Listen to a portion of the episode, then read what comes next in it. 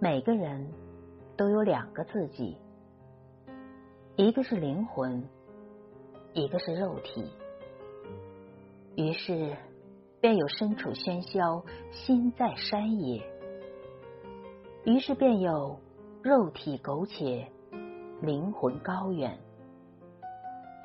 也就有了心意已往，身人停滞。也就有了梦想已远，人尚未至。不知道是灵魂该谴责肉体的迟钝，还是肉体该埋怨灵魂的飘忽。只知道有时候什么都不曾得到，心却无言欢喜。